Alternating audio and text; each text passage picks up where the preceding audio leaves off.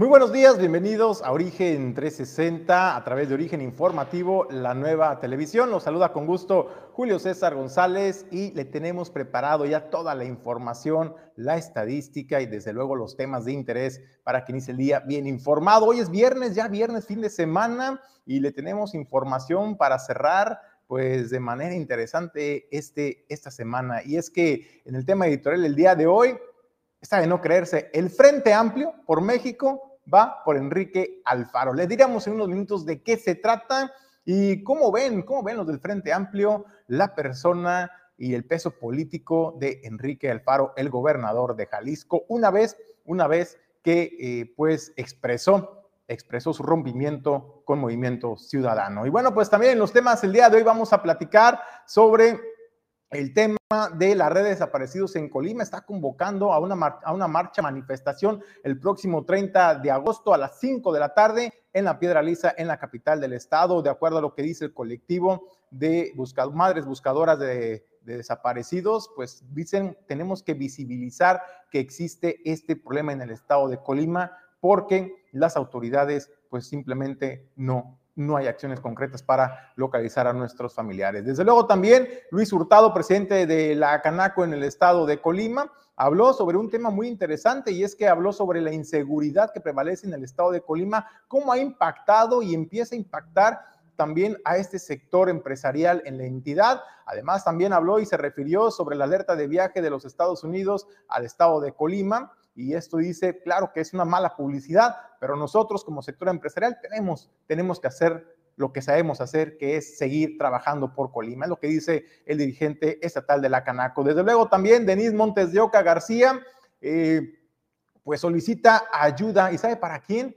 Para un, para un héroe. ¿Usted recuerda a Rex, la historia de Rex, este perro eh, buscador rescatista del estado de Colima de Protección Civil, bueno, pues que ha participado en diversos siniestros. Participó, por ejemplo, en el sismo del México del 19 de septiembre del 2017, donde gracias a Rex se logró recuperar con vida a una persona y también ayudó a la identificación de eh, restos humanos que perdieron la vida lamentablemente en este sismo del 19 de septiembre. Bueno, pues ahora Rex necesita de tu ayuda porque pues tiene una enfermedad eh, degenerativa, problemas en las articulaciones, en los cartílagos y necesita medicamento que resulta pues bastante costoso para su tratamiento. Entonces, usted, usted puede hacer la diferencia. Aquí le vamos a decir a dónde puede hacer llegar la ayuda o con quién dirigirse para ayudar a este, a este peludo, a este héroe Rex de eh, buscador y rescatista, perro rescatista del estado de Colima. Desde luego, en más información,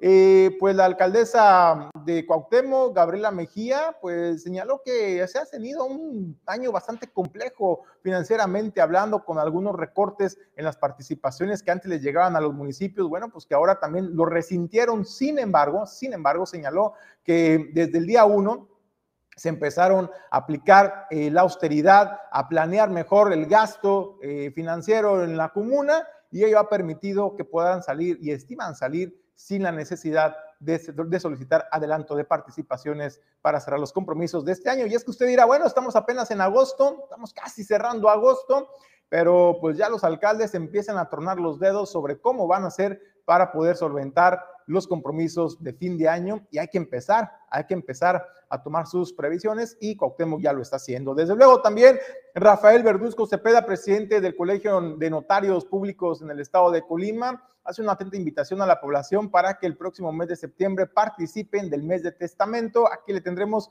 algunos de los detalles, cómo usted podrá participar, en los beneficios también económicos que podrá adquirir al realizar la inscripción eh, de su testamento y desde luego la importancia, la importancia de dejar este documento para evitar heredar problemas a los familiares. Esta más información en unos minutos. No se vaya, quédese con nosotros. A nombre de Jesús Llanos Bonilla, Ulises Quiñones, productor general, productor adjunto Pedro Ramírez, Alejandro González Pulga. Yo le digo, comenzamos. Origen 360 es presentado por Grupo Jacesa, Afirme el banco de hoy. Dueño del mar Goodward Group International Logistics Services. CIMA Group. Geotrucks Monitoreo Satelital.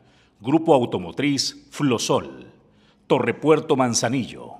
Restaurante El Marinero del Hotel Marbella. Holiday Inn Express Manzanillo y Clínica Dental Lobcal.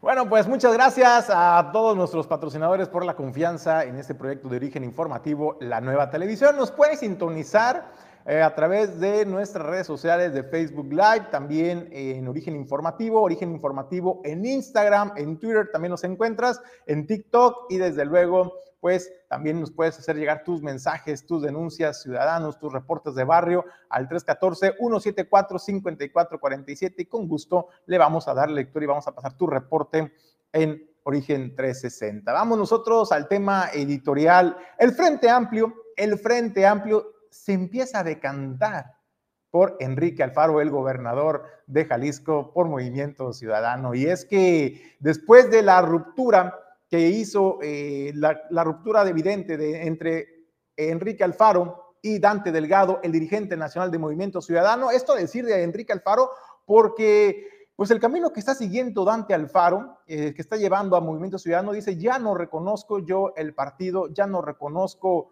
eh, pues el objetivo del partido, a dónde nos quieren llevar. Ya no congenio con más con, con los ideales del Partido de Movimiento Ciudadano, con Dante Delgado, particularmente una persona se refería eh, Enrique Alfaro hace apenas unos días como una persona autoritaria, donde es el único que toma las decisiones al interior del partido sin tomar en consideración la opinión del resto de la militancia. Es por ello que Enrique Alfaro rompe su relación con Movimiento Ciudadano.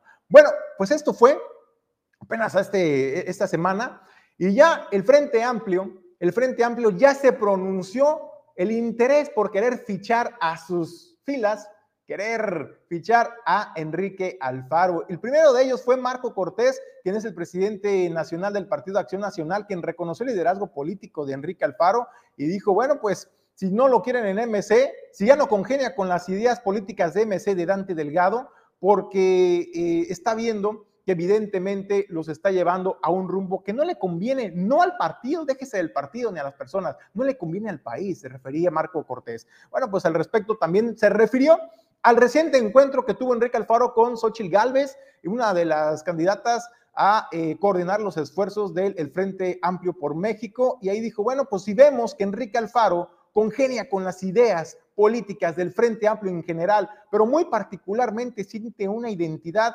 con eh, Xochil Gálvez, pues me parece que el sitio de Enrique Alfaro, desde luego, se encuentra en el Frente Amplio por México, y así lo señaló Marco Cortés. Presidente nacional del PAN le daría la bienvenida a que se sumara en este esfuerzo en donde yo veo claramente que él está coincidiendo al menos con Xochitl Gálvez. Pero como, como grupo político, no como... Sumar significa coincidir y yo lo que hoy veo con la reunión que tuvo Enrique Alfaro con Xochitl Galvez es que coinciden en temas muy importantes. Corregir el rumbo de México y que no venga lo peor de la política al Estado de Jalisco, que significa Morena. ¿Hasta qué fecha esperarían a Enrique Alfaro? Yo diría que más vale pronto que tarde, porque estamos hoy ya en el momento punto para poder construir hacia adelante. México tiene prisa y nosotros no debemos perder tiempo. Nosotros estamos listos para construir y por eso esta convocatoria. Hacerlo de manera formal, nacional y estatalmente o hacerlo solo en lo local. Pero eso sí significaría que dejen las filas de MC y que se sumen al Frente Amplio Muchas gracias. Eso es lo que dice Marco Cortés, dirigente nacional del Partido de Acción Nacional. Eh, pues bueno, dice, las puertas están abiertas a Enrique Alfaro. Se refería también al encuentro que tuvo con Xochitl Gálvez, a la similitud en las opiniones, en las ideas sobre hacia dónde se quiere llevar los designios y el futuro de México. Pero no fue el único, ¿eh? también fue Jesús Zambrano, quien es el dirigente nacional del PRD, el Partido de la Revolución Democrática. Bueno, pues él también habló, habló del peso político específico que tiene Enrique Alfaro, más allá de MC, porque dijo, bueno, MC... Eh, pues Enrique Alfaro es de MC actualmente, gobernador por MC, llegó a la gubernatura de Jalisco por Movimiento Ciudadano. Sin embargo, pues dice Jesús Zambrano que el peso político pues trasciende incluso las fronteras de Jalisco y que hoy la persona de Enrique Alfaro se ha convertido en un liderazgo político y desde luego un capital político importante donde pues no solamente se trata de Enrique Alfaro, sino también de otros militantes que han manifestado el apoyo para seguirlo y eso es lo que dice Jesús Zambrano PRD está de acuerdo con la invitación que ha hecho tanto el PAN como el PRI para que Alfaro se una al frente? Por supuesto que como PRD y yo como presidente nacional de mi partido estoy completamente de acuerdo en que es el momento de sumar fuerzas y que esta situación que se ha presentado con la fractura prácticamente en eh, el eh, caso del Movimiento Ciudadano con Enrique Alfaro al frente abre la posibilidad enorme de que el Frente Amplio por México fortalezca su, su capacidad de competitividad electoral para que el próximo año 2024 podamos recuperar eh, el rumbo que perdió el país con esta administración López Obradorista. Yo creo que la incorporación, si MC fuera completo, sería lo óptimo, pero si no, si Dante se sigue aferrando a jugar el papel de Esquirol para ayudarle a Morena, que eso es lo que celebro que Enrique Alfaro no esté dispuesto a jugar, hay que caminar con Enrique Alfaro. Alfaro es MC, entonces, en, en cuanto a representación de votos. Alfaro es MC Jalisco y creo que más allá de Jalisco, es lo que él representa, pero su peso político es indiscutible. Y bueno, pues eso es lo que dicen algunos liderazgos políticos del Partido de Acción Nacional, del PRD, del Frente Amplio. Amlito Moreno, Alejandro Moreno, eh, no se ha pronunciado sobre eh, la posible incursión o participación de Enrique Alfaro en el Frente Amplio eh, por México. Los que sí han manifestado y ha iniciado una rebelión al interior del movimiento ciudadano fueron diputados federales, senadores y diputados locales de Movimiento Ciudadano, quien empezó la rebelión contra Dante Delgado, el dirigente nacional de Movimiento Ciudadano. Es decir, el movimiento naranja se empieza a resquebrajar desde el interior y es que en un escrito publicado, eh, algunos senadores, diputados federales y locales, pues han manifestado eh, pues su rechazo a Dante Delgado de cómo ha llevado los designios del partido y qué es lo que pretende realmente para el 2024 Dante Delgado, convertirse en una moneda de cambio para el movimiento de regeneración nacional, aplicando, usted ya sabe, ¿no? La de divide y vencerás. Bueno, pues eso no le late a los militantes de, eh, Movimiento Ciudadano y se pronunciaron a favor, a favor del gobernador Enrique Alfaro. Esto luego de que el gobernador de Jalisco manifestara pues que ya no tiene interés en seguir perteneciendo a las filas del movimiento ciudadano y mucho menos, y mucho menos de contender a un cargo de elección popular bajo las siglas de movimiento ciudadano. Y es que también eh, lo dijeron los legisladores locales, federales y los senadores, dijeron respaldar y entender y compartir la legítima posición de, pues adoptada por Enrique Alfaro y dijo no se puede normalizar la presencia de un proyecto político que ha decidido minimizar a Jalisco no podemos aceptar que nuestra opinión esté eh, sobre el futuro del movimiento sea ignorada sistemáticamente y estos, este, este documento fue firmado por los senadores Clemente Castañeda, Verónica Delgadillo, así como 12, 12 diputados federales por Jalisco y 16 legisladores locales del mismo partido y 56 alcaldes encabezados por Jesús Pablo Lemus. Movimiento Ciudadano estará viendo sus últimos días como fuerza política. Todo el capital político por el que trabajó Movimiento Ciudadano, hoy Dante Delgado, se ha encargado de llevarlo literalmente, pues, a una confrontación interna. Y Movimiento Ciudadano, pues, está hoy en día esperando Dante Delgado ser salvado por el Movimiento de Regeneración Nacional. Eso lo ven, esa es la lectura que le dan eh, los propios militantes. Por eso este rompimiento desde el interior. ¿Tendrá el mismo peso este Dante Delgado para Movimiento de Regeneración Nacional después de esta desbandada interna, después de este eh, boicot interno que se vive al interior del Movimiento Ciudadano? Bueno, pues eso, eso es para pensarse con Dante, Dante Delgado. Por lo pronto, pues el Frente Amplio ve con buenos ojos esta fractura, esta ruptura de Enrique Alfaro, con Dante Delgado y desde luego le abren las puertas al Frente Amplio para seguir sumando a favor, a favor de este proyecto político. ¿Qué se necesita para la grandeza? Para mirar de frente y saber que lo estás logrando. ¿Qué se necesita para caminar en la cima? Se necesita valentía, honestidad, respeto, perseverancia Pero sobre todo, se necesita fe, mucha fe. Ningún camino es fácil, pero solo uno te puede llevar a la cima. Cima Group, 22 años, siendo la montaña que se mueve por la fe. Felicidades. Manzanillo es el pequeño gigante de los puertos de América. Con apenas 272 hectáreas, es el puerto más eficiente y productivo por metro cuadrado. Pero tenemos mucho por resolver para atender la creciente demanda de sus servicios y mejorar la relación puerto-ciudad. Origen Informativo ha preparado un programa especial para hablar de los retos que enfrenta el puerto más importante de México. Participan Indira Vizcaíno, gobernadora de Colima. Espero no cometer ninguna indiscreción pero parte del replanteamiento de esta vía que se está haciendo en la ampliación es también un replanteamiento de la ruta que nos permita evitar estas curvas pronunciadas como la de la Salada, por ejemplo, y tener una vía mucho más recta que nos permita dar más seguridad a quienes transiten la misma. Raúl Sandoval López, gerente de Terminal Marítima Jacesa. Sin embargo, en una aduana como, como es Manzanillo, a mí me parecería que se tiene que eh, dar el servicio de 24 horas, por lo menos de lunes a viernes.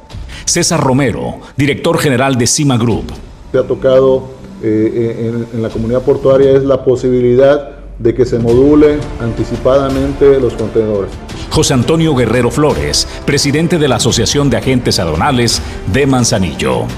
El cambio del SAT a la NAM, el cambio de autoridades civiles a autoridades eh, castrenses, sí ha venido traemos un tema complicado porque hay una curva de aprendizaje. Este martes 29 de agosto, 7 de la tarde, en vivo, por todas las plataformas de origen informativo.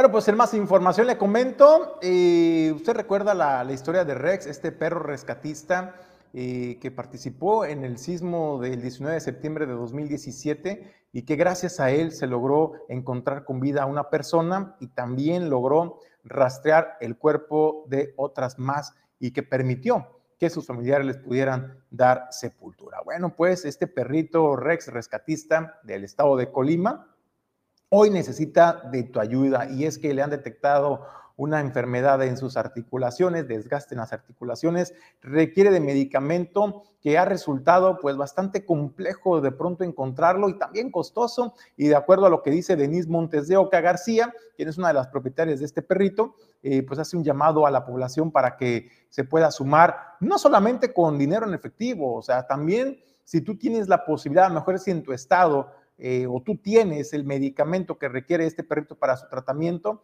lo encuentras más barato, a lo mejor en tu entidad, pues que lo puedas hacer llegar hasta el estado de Colima o también, eh, si está en tus posibilidades, apoyar de manera económica para poder adquirir otros medicamentos y darle los cuidados que se merece este peludo, este peludo héroe rescatista Rex. Esta es la historia y esta es Denise Montes de Oca, que nos explica eh, un poquito de lo que ha sido esta travesía, el tratamiento con Rex. Sí, el perrito Rex es un perro rescatista que estuvo en el temblor del 2017 en la Ciudad de México el 19 de septiembre y en otros rescates aquí en Colima y en la ciudad de Manzanillo. Y hace, hace un tiempo lo diagnosticaron con una enfermedad eh, en las articulaciones desgastante, es desgaste articular, pero hace, y le estábamos dando cierto medicamento que era leve, todavía no ocupaba algo más, más mayor pero hace poco le empezamos a ver que no podía poner, apoyar una patita, la patita izquierda de adelante, la patita izquierda del perrito, donde tiene la mordida. Veíamos que no la apoyaba y lo mandamos a revisar. Primero le dieron un, un tratamiento muy leve y después resultó que el perrito tenía, derivado a la enfermedad articular, tenía una artrosis en un codito de la pata. Y entonces nos dijeron, primero nos dijeron que podía ser un tumor. Gracias a Dios al final, bueno, no gracias a Dios porque también es complicado, pero resultó ser algo que se puede tratar debido a que le hicieron exámenes al perrito para saber si sus, si sus órganos estaban bien, el riñón, el páncreas, el pulmón, el hígado, para que aguantara un tratamiento porque al parecer es, es algo pesadito el tratamiento. Entonces le hicieron ese, ese examen y resulta que el perrito, el Rex salió perfecto, salió bien de sus órganos y entonces ahí dijimos, bueno, si el perrito quiere seguir luchando, le vamos a ayudar para que su patita pueda tener una vida una vida normal todavía, que pueda correr, que pueda salir, porque no la podía apoyar. Este, entonces resulta que el tratamiento es algo caro y que estamos pidiendo apoyo para él, para que pueda seguir aquí, pueda, hacer, pueda hacerlo bien, porque sí puede, porque sus órganos están muy bien. Pedimos principalmente los medicamentos. En realidad no queremos el dinero, eh, queremos el medicamento. Uno de ellos es este que se llama Osteocar Plus. En la veterinaria tiene ese costo. Hay gente que nos, ha contactado que lo puede conseguir más económico y nos lo puede enviar. Me piden el domicilio. Eh, y el otro medicamento se llama Librela. Ese no lo tengo porque es una inyección que es refrigerada. Se la van a poner una vez al mes y es la que más le ayuda y es la que cuesta un poquito más cara.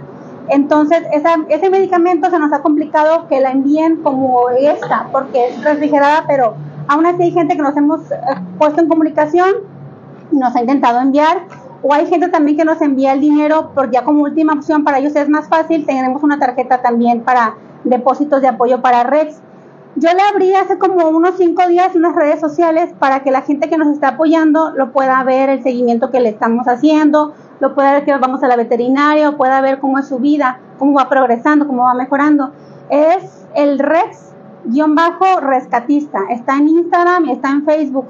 Y ahí estoy subiendo toda la información. Ahí también me pueden contactar a mí. Ahí están mis, datos en el, de contacto, ahí están en las redes.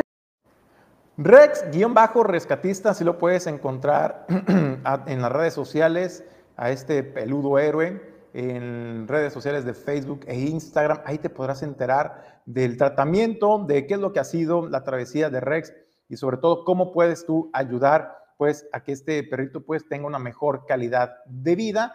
Él, insisto, pues es un héroe, ha salvado vidas, ha ayudado eh, cuando más la población en México lo ha requerido, no solamente en el estado de Colima, eh, también en, otros, en otras entidades, y es tiempo de eh, regresarle pues este cariño y este amor que este peludo pues nos ha, nos ha brindado durante más, más de ocho años de servicio en rescate de la gente cuando más lo necesita. Esta es la historia del pequeño Rex, de este peludo. Es un pastor belga malinois y hoy necesita de tu ayuda. Vamos nosotros a otros temas. Eh, le comento, eh, en unos momentos más vamos a estar platicando con eh, Gerardo Romero, quien es el subsecretario de las Juventudes del Gobierno del Estado. Información muy interesante para todos los jóvenes en el estado de Colima y sobre todo qué fue, cómo se vivió la fiesta de la entrega del reconocimiento del Premio Estatal de la Juventud 2023, pero eso en unos minutos más. Vamos a otros temas, le comento. Eh, bueno, pues las redes de desaparecidos en el estado de Colima invitan a participar en la marcha en el marco del Día Internacional de las Víctimas de Desaparecidos Forzadas, que se llevará a cabo el próximo 30 de agosto a las 5 de la tarde. Esto desde la Piedra Lisa en la capital del estado. De acuerdo a lo que dice el colectivo, lo que se busca es, pues, alzar la voz, ¿no? Hacer ruido, que se note, que se sienta que siguen faltando siguen faltando seres queridos a las familias en el estado de Colima y visibilizar este problema que lamentablemente está presente y que sigue, que sigue creciendo en la entidad. Es para darles, decirles que nosotros vamos a hacer nuestra marcha el día 30 a las 5 de la tarde que va a iniciar aquí. A decirles de antemano su que hayan venido su asistencia este y esto es para darles decirles que nosotros vamos a hacer nuestra marcha el día 30 a las 5 de la tarde que va a iniciar aquí en, el, en la Plaza de las y los desaparecidos. Eh, hacer la invitación tanto a ustedes como a la ciudadanía eh, que nos acompañen como siempre lo han hecho ustedes, que inviten a la ciudadanía también a que nos acompañen. El, el objetivo es seguir visibilizando que hay desaparecidos, que no deja de haber, este, que están aquí cerca, que están en las colindancias. Eh, anoche llegó una, una tía diciendo de una muchachita de, de Roca Guayana, también que era en las colindancias de 13 años, que la andaban buscando. Inmediatamente, como a los 5 minutos que se subió a la página, una persona dijo que la había visto en la noche comprando algo en una tienda, entonces ya se le mandó el mensaje a la tía, porque fue la tía la que hizo que se le mandara, le dije, mándeselo a la policía si ya dieron la si le pusieron denuncia, entonces este, es bien importante todo, toda esa situación que pasa porque no deja de ver, insisto, no deja de ver. Hoy en la mañana ya hay otro también que, se están subiendo. Entonces sí quisiéramos que toda, toda la ciudadanía nos acompañara, que no tuvieran miedo, que sigan con nosotros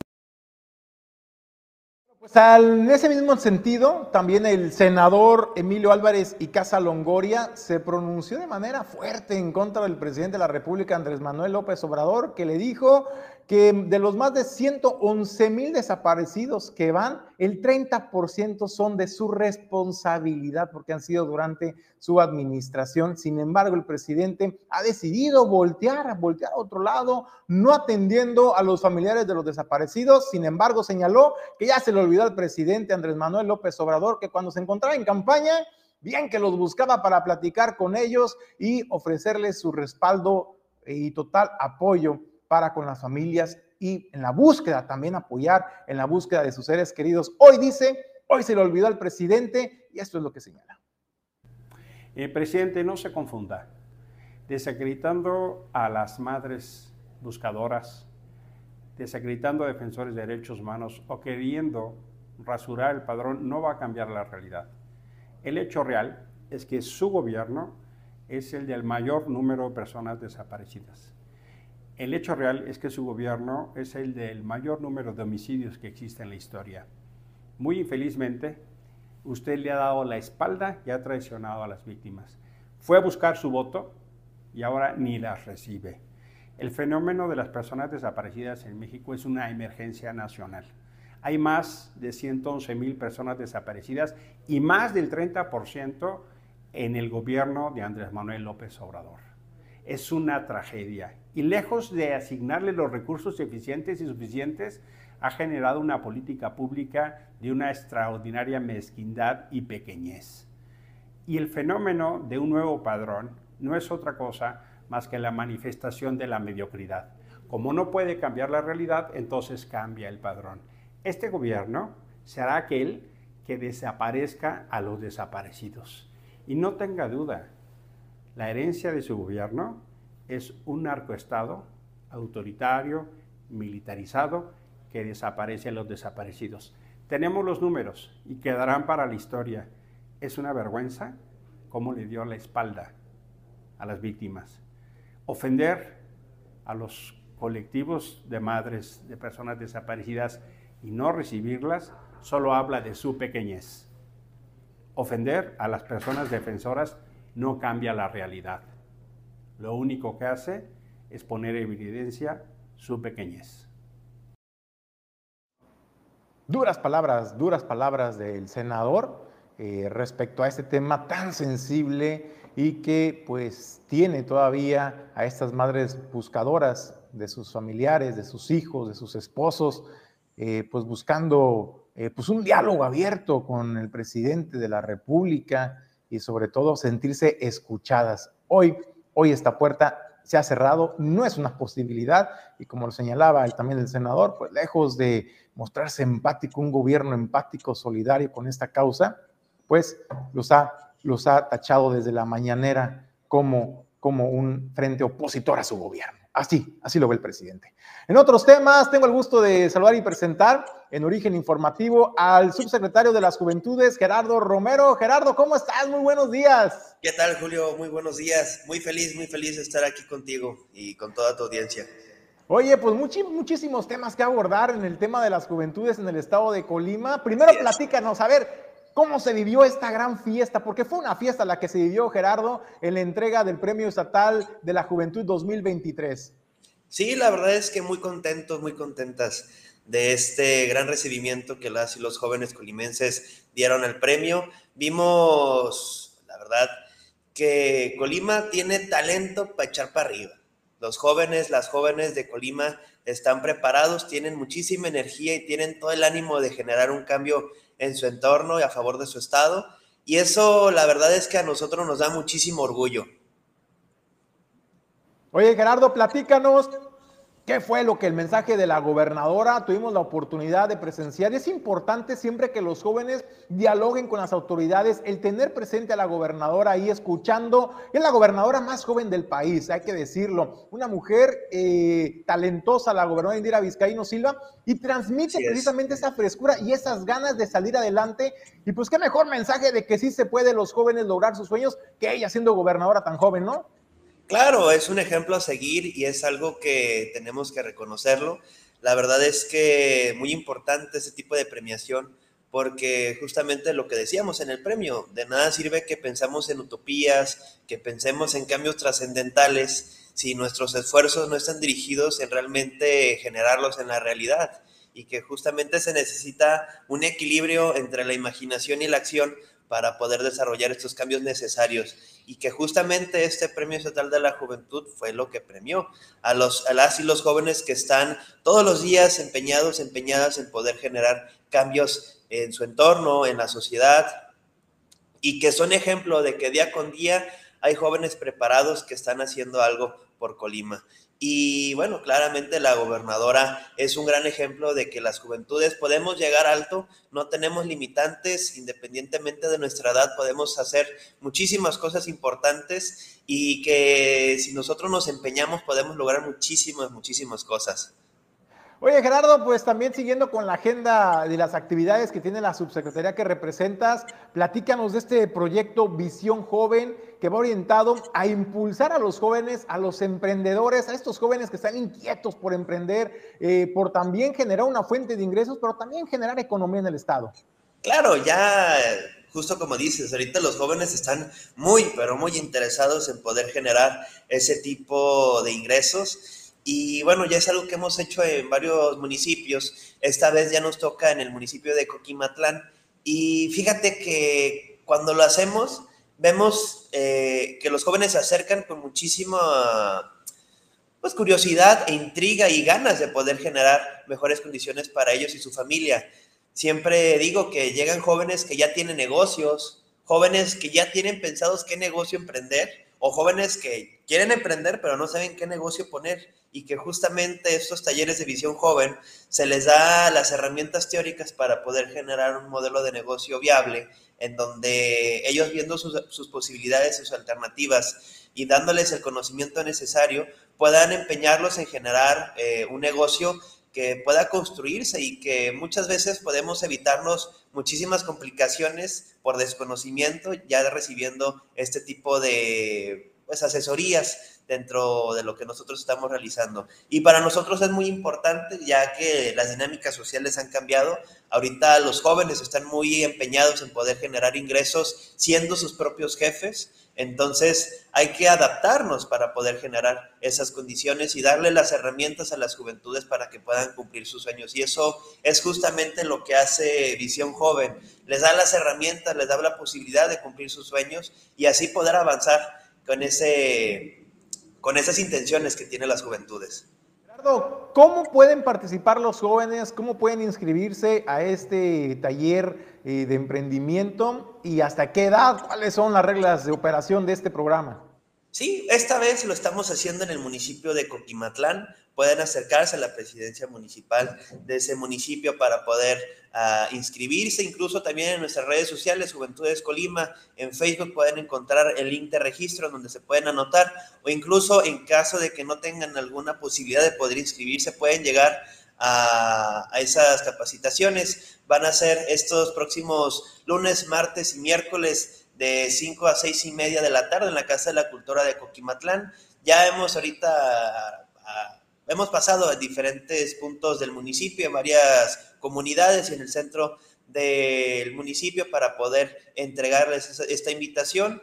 Y bueno, no solamente se va a quedar en, el, en Visión Joven, sino que lo aterrizamos con el ya muy conocido Mercadito Joven que se va a estar realizando este próximo 13 de septiembre, domingo 13 de septiembre, en el centro de Coquimatlán y que, bueno, ahí vamos a tener diferentes productos y servicios que las juventudes pueden participar.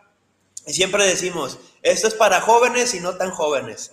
Así que todos los que tengan todo el interés de poder participar en estas dinámicas, la convocatoria está abierta y nos dará muchísimo gusto poderlos tenerlos ahí.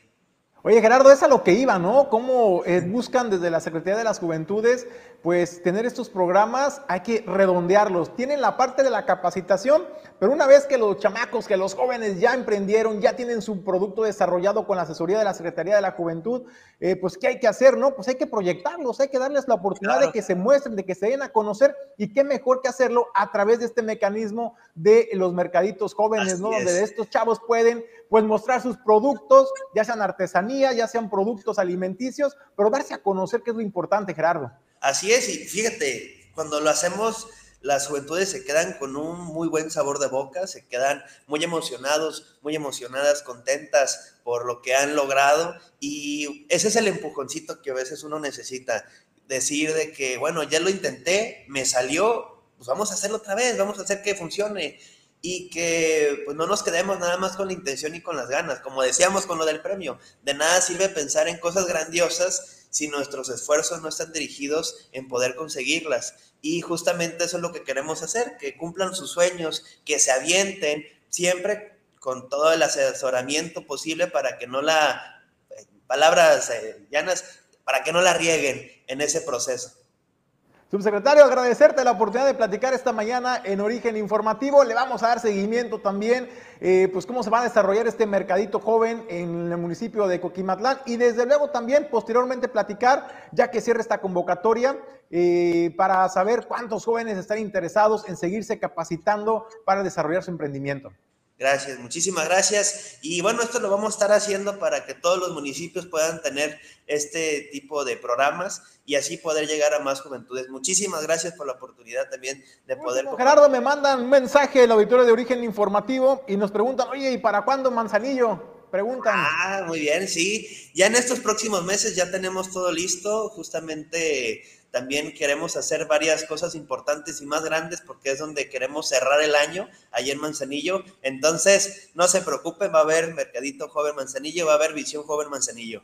Excelente, muchas gracias Gerardo. Bueno, pues ahí está, ahí está ya la respuesta a la pregunta del auditorio de Origen 360. Próximamente les estaremos dando la agenda para el puerto de Manzanillo para que tú como joven te puedas también inscribir y participar de estos beneficios, de estos programas que impulsa el gobierno del estado a través de la Subsecretaría de la Juventud.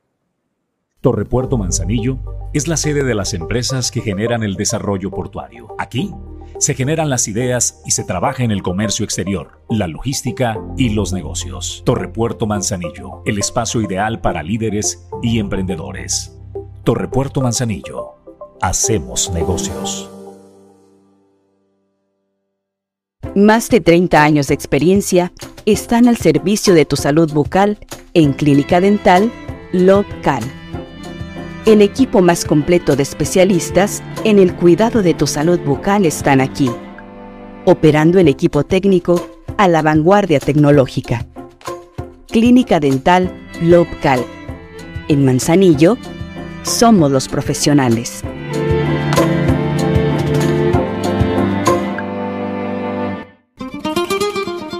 El icono de la cocina española en Manzanillo Restaurante El Marinero del Hotel Marbella. Ven a disfrutar los mejores platillos con los sabores auténticos de España. Restaurante El Marinero del Hotel Marbella. El ícono de la cocina española.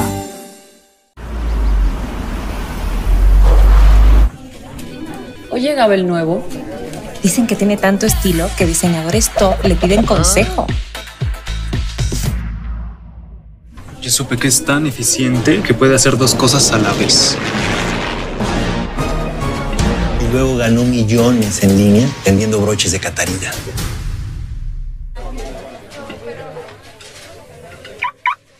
Buen día.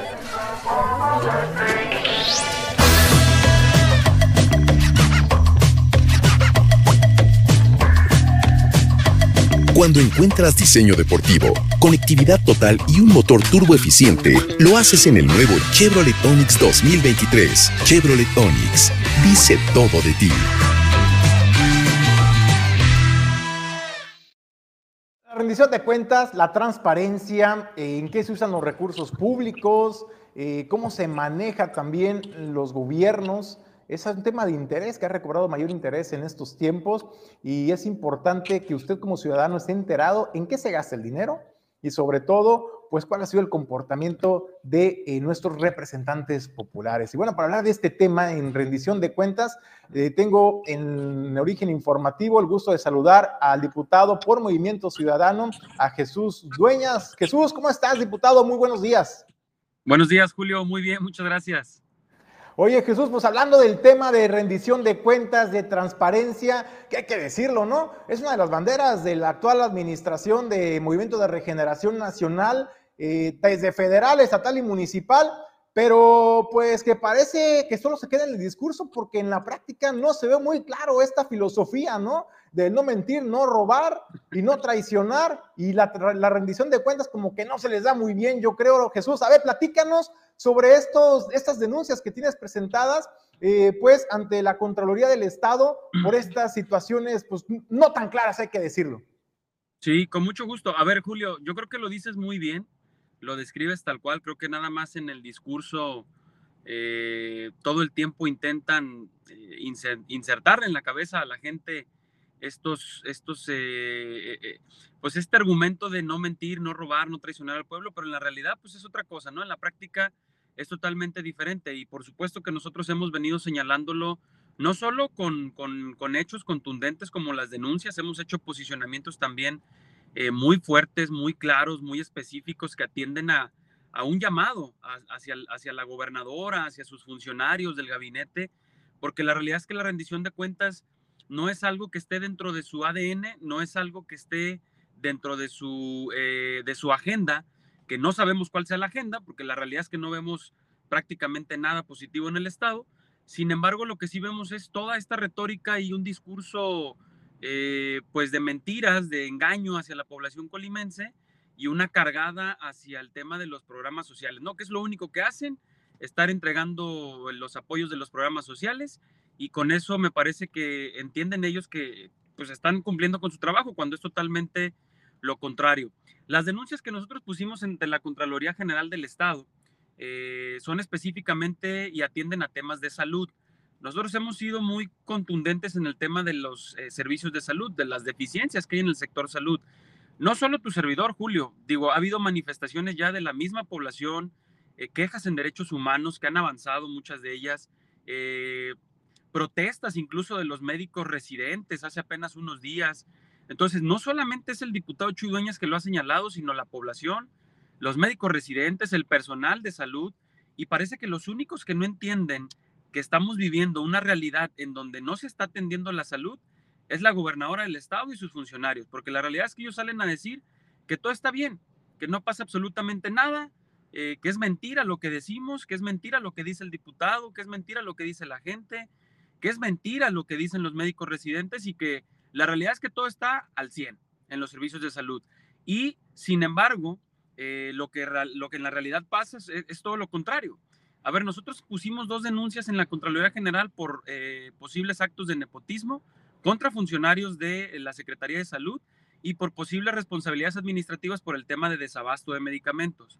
Estas denuncias las pusimos prácticamente ya hace más de un mes y apenas hace tres días, si mal no recuerdo, eh, nos dio respuesta la Contraloría del Estado porque le tuvimos que preguntar nuevamente qué estaba pasando con esas denuncias.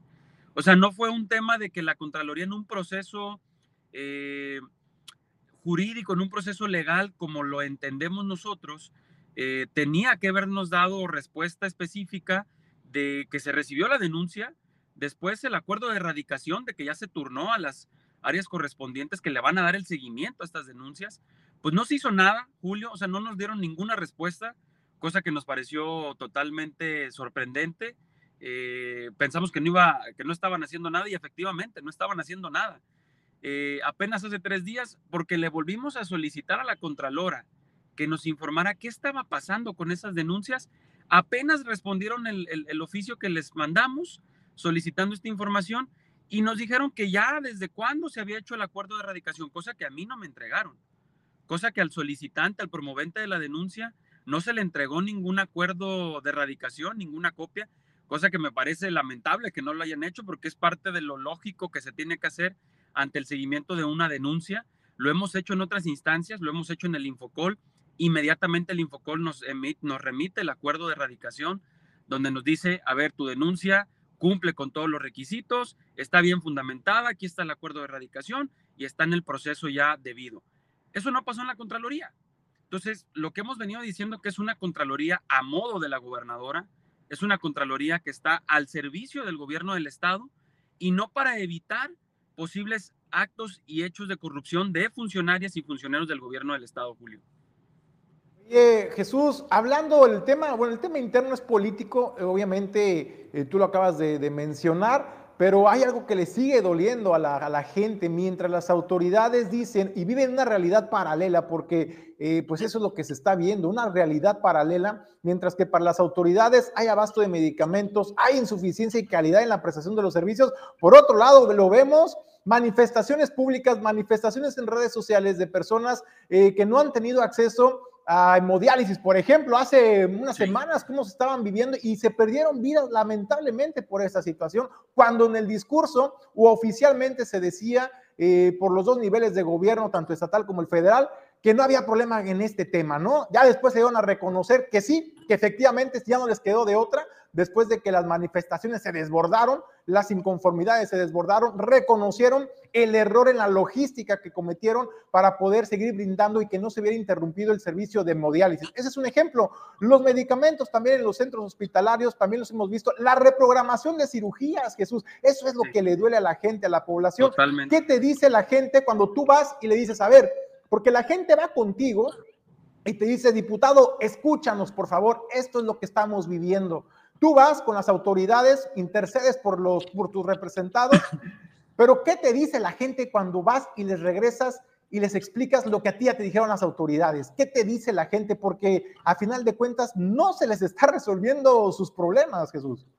Totalmente. Y es triste, Julio, es triste porque, digo, el, el servicio público más importante de una administración, de cualquier gobierno, debe ser la salud, atender la salud. Y me parece que eso no lo ha entendido el gobierno de Colima no, ha entendido que es la prioridad y debería ser la prioridad para ellos. Y más cuando tienes desbordada una situación en la que la gente lo está padeciendo. Nosotros lo que hemos hecho es tratar de ser ese, e, vínculo, e, esa, gestión que se tiene que hacer con la autoridad, que no deberíamos hacerlo. Y, y, digo no deberíamos hacerlo no porque no lo tengamos que hacer, sino porque si tuviéramos servicios de salud de calidad, eficientes, eficaces, pues la gente no tendría que ir a buscar al diputado para decirle, oye, no me están atendiendo, no me están dando mi medicamento, no me están dando eh, la atención que yo requiero, no me están programando una cirugía. Todo lo contrario es, oye, me dicen que no tienen el material para programar mi cirugía, que esa cirugía no entra en el catálogo de servicios del hospital regional eh, y que yo lo tengo que pagar. O sea, yo tengo que resolver el tema de mi cirugía porque el Estado no me lo puede cubrir. Y me parece que eso es triste, es lamentable para la gente de Colima. Hay mucha molestia, por supuesto, hay mucha molestia, porque ante un tema de salud, pues la gente no puede andar vuelta y vuelta buscando la cara a la gobernadora, buscando la cara a la secretaria de salud para que les atienda. Entonces, ¿qué hacen? Pues van y se endrogan y, se atienden por de, manera particular, con una eh, clínica particular y evidentemente, pues imagínate los costos, ¿no? De esto. Entonces, es triste, es lamentable, lo que nosotros hemos hecho es realizar un proceso en el que siempre le dejamos por escrito a la secretaria de salud o al delegado del IMSS o a quien está, entre comillas, al frente del IMSS Bienestar, que no sabemos ni siquiera qué hace el doctor Armando, no sabemos cuál es su función porque nadie sabe qué hace el señor. Y la realidad es que lo, único, que, lo único que sabemos es que se avientan la bolita entre los tres. La secretaria de salud le avienta la bolita al, doctor Armando del IMSS Bienestar y, él se la avienta al doctor Javán del IMSS y entonces ninguno resuelve. Ese es el problema. Y lo que nos está sucediendo a nosotros es que todos los días hay gente que llega al Congreso con su receta en la mano y que nos dice, oye, no me entregaron este medicamento. Ahora nos acabamos de enterar precisamente por un ciudadano que estuvo conmigo apenas antier en la oficina. Eh, no, le, no le atendieron, no le programaron una cirugía a su esposa, le dijeron que lo tenía que hacer por fuera porque no se cubría esa cirugía en el hospital de especialidades. O sea, imagínate, le cambian el nombre al hospital regional universitario, le ponen hospital de especialidades, pero no pueden atender una cirugía. O sea, no le pueden dar una cirugía a la gente. Me parece, me parece lamentable, me parece triste, me parece que es incluso hasta una burla para la población colimense, que, siempre, que simplemente sea la fachada de los servicios de salud. Ya los pintamos bien bonitos, ya les pusimos IMSS Bienestar, ya quedó todo bien chingón. Ahora sí, ¿y la atención dónde? ¿Y la atención para cuándo? ¿Y el medicamento para cuándo? Ese es el tema, esa es la urgencia. Y lo que nosotros hemos identificado es que precisamente, no obstante, con no atender a la población, lo poco que les dan de medicamento, tienen que andar peregrinando en el centro de salud donde, le, donde, donde encuentren el medicamento. O sea, porque si no lo tienen en el que les toca, en el centro de salud, no, pues vaya a ver otro centro de salud a ver si ya lo tienen. Entonces hay gente que se ha aventado el recorrido hasta de cinco centros de salud buscando el medicamento, Julio. Imagínate una persona de escasos recursos que necesita el medicamento, que se tiene que trasladar a cinco centros de salud diferentes para encontrar el medicamento que le tiene que otorgar el gobierno del estado. O sea, de verdad es increíble y me parece una burla que la gobernadora del estado salga a decir que todo está bien, que Operación Salud Colima es un éxito, cuando la realidad es que no lo estamos viendo y la gente lo está padeciendo todos los días, Julio.